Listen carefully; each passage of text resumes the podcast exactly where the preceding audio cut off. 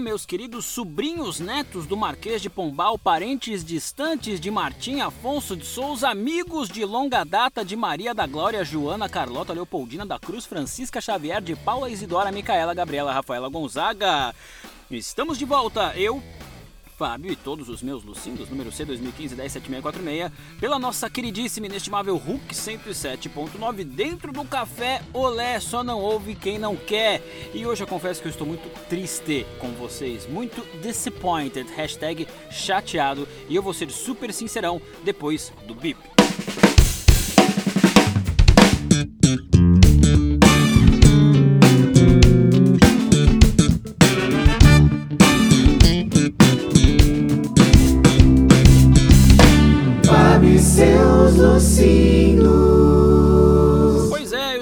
Tite, estou muito tite. Na verdade é mentira, eu não tô, eu não tenho motivos para estar. Mas ontem eu vi uma matéria aí que saiu no Diário de Notícias do dia 10 de novembro com o título Há crianças portuguesas que só falam brasileiro. Polemizando botando a questão de que, com o confinamento e o consequente aumento do consumo de conteúdo brasileiro na internet por miúdos portugueses, alguns deles estão assimilando a forma brasileira de usar o português e estão reproduzindo em casa e na escola. Legal demais, sensacional, da hora, irado, insano, como nós dizemos por aqui, ou porreiro, fish, brutal, boeda fish, se vocês preferirem. O que não dá é para achar que isso é uma coisa ruim ou preocupante. Quem vê até pensa que Portugal não tem problemas de verdade para tratar como o orçamento do próximo ano e as negociações com a formação de um bloco central, tipo o nosso centrão aqui do Brasil. Ó, já digo, vai dar merda. Fato é que isso não pode, nem deve ser visto como um problema, até porque se for problematizar, a culpa é toda de vocês. Culpa, né? Isso seria uma espécie de efeito colateral fofo de ações absurdas tomadas nos séculos 15, 16, 17, 18. Não fosse o vosso querido Marquês de Pombal ter proibido com o seu projeto Pombalino lá pelos 1770, o uso da língua geral, que era uma espécie de mistura muito doida do tupi com o português, eu estaria provavelmente falando uma outra coisa, um outro idioma. Língua nunca foi uma questão para os nativos daqui. Nós tínhamos mais de 600 línguas, que hoje somam apenas 154 sobreviventes, o que é lamentável, o que é criminoso. Isso sim é digno de notícia de jornal, mas nunca vi nada parecido. Agora, reclamar que o teu filho fala grama no lugar de relva, bala no lugar de rebuçado e ônibus no lugar de autocarro é de uma pobreza de espírito linguístico e de uma ignorância da dinâmica da língua digna do presidente do Brasil. Vamos lá. A língua é um instrumento de controle, sim. Marquês de Pombal sabia disso e por isso fez o que fez. É um instrumento vivo? Sim, também. Por isso tão difícil o seu controle e por isso difícil não ser tirano quando você for tentar fazer algo do gênero. Isso sim é violento, mas já foi, né? Já passou paciência. Atualmente no mundo nós somos 260 milhões de falantes do português. É a quinta língua mais falada. Agora pensa, 260 no mundo todo, 210 só no Brasil. Onde é que você acha que o idioma vai se desenvolver? No Brasil, nós praticamos, nós exercitamos português diariamente umas 20 vezes mais que vocês aí em Portugal. Ou seja, é claro que a língua vai se transformar muito mais por aqui. É matemática. É mercado também. O nosso mercado consumidor de livros, de produtos, é muito maior.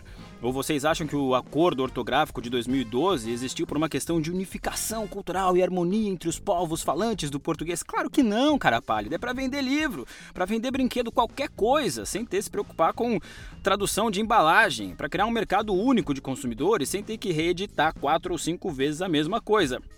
Até porque a gente não pode esquecer que o português mais bonito do mundo é o falado em África. Nada supera o sotaquinho angolano. E o fish, que vocês usam como vírgula por aí, vocês acham que veio da onde?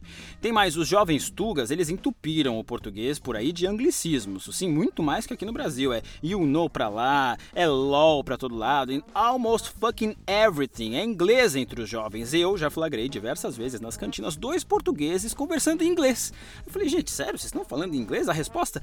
Ah, é porque é mais fácil. Ah, faça-me o favor. Tudo isso para dizer que essa questão deveria ser celebrada e estudada como um fenômeno humano de uma riqueza indescritível e que pode explicar muito como nós nos organizamos e nos desenvolvemos socialmente. O que determina que certas palavras sejam adotadas de determinadas formas em cada lugar é um mistério maravilhoso que deveria ser tratado com reverência e curiosidade, e não de forma protecionista e defensiva, engessada. Para mim, a principal diferença e curiosidade que me marcou foi a questão dos verbos perceber e entender. Português percebe, brasileiro entende. Isso diz muito sobre a nossa forma de pensar. Para mim, a percepção é muito mais sensorial e o entendimento é muito mais cognitivo e por isso eu uso dessa forma. Eu não entendi o que você disse, eu não percebi que estava chovendo, por exemplo. Eu estranhava nas aulas quando os professores usavam o perceber, tipo, ah, para você perceber melhor, percebe, estás a perceber, não tô a perceber, etc. Eu acho que determinadas escolhas de palavras podem esconder questões muito mais profundas e nos mostrar que não são meras escolhas, são formas de pensar, são visões de mundo distintas. Em último caso, são até manifestações de poder. Não há pensamento sem linguagem, o nosso repertório é desenvolvido enquanto nos desenvolvemos simultaneamente, são coisas indissociáveis. Em vez de reclamar, conversa, aprende junto, enriquece o seu vocabulário e ainda desenvolve uma tarefa lúdica com o seu miúdo sobre isso. Quando você menos esperar, você vai estar fazendo uma aula de linguística super avançada dentro de casa e fortalecendo laços com os seus putinhos. Se eu chamar uma garota por aqui de rapariga, eu vou ter problemas. Se eu disser que eu paguei propinas para me formar em Coimbra, vão questionar o meu diploma. Por outro lado, eu amo que vocês usam o caga nisso e a forma como foda-se é banalizado na boca de vocês. Sem falar da máxima bumbum versus cu. É muito creme de significante e significado. É maravilhoso, é engraçado, enriquece o repertório em vez de ameaçar. É tão difícil ver assim. De novo, se a gente for falar sobre destruir cultura ou identidade ou qualquer coisa que o valha, não dá nem para começar a conversar, amiguinhos. Para não ter treta, eu nunca achei ruim dizer que nós falamos brasileiro e vocês português. Se essa é a questão, um nome, eu acho que devia, beleza, funciona. Eu falo brasileiro, é super adequado. Eu vou adotar Doravante sem crise. As coisas só existem porque tem um nome, certo? Por fim, isso acabou me lembrando toda essa celeuma que estamos vivendo no Brasil atualmente. Não sei como tá indo por aí, vocês podem até me falar em fabioseuslucindos.gmail.com ou falando com a Hulk ou com o Café Olé. Por aí tá isso também, essa questão da linguagem neutra, elo, delo ou x para tirar o gênero das frases. A questão é, qual é o problema de adotar isso, porra? Muitos problematizam, reclamam, se revoltam, dizem que isso é uma violência, que isso violenta a língua. Pois eles se esquecem que eles só falam português justamente por uma violência também, pelo menos lá no Brasil, e clamam uma pureza de língua que nem existe eles acabam se mostrando, no fundo, pessoas extremamente egoístas e excludentes. Muda muito pouco ou quase nada na vida, na sua vida, usar uma terminologia neutra. Só, só precisa de cuidado, de carinho, é pensar antes de falar. Eu sei, isso é chato, isso é foda, é um exercício, mas não custa nada e muda muito para o seu interlocutor, que se sente reconhecido e respeitado na forma de tratar. E normalmente essas pessoas elas são excluídas já na grande maioria dos campos sociais. E esse reparo da língua, na verdade, é justamente isso, um reparo, uma espécie de retratação que só a língua, com a sua flexibilidade extremamente dinâmica, é capaz de abarcar e satisfazer. Então não seja um babaca, desfrute da riqueza da língua e coloque ela em prática. Sejamos todos poetas, profetas, punhetas. De outra forma, que falemos todos latim. Au, au. Tchau.